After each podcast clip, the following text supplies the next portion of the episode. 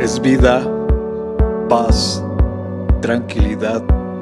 Les habla Hugo Fortes y esto es Palabra con Poder. Bienvenidos, este es el contenido de hoy. Ustedes viven siempre angustiados y preocupados. Vengan a mí y yo los haré descansar.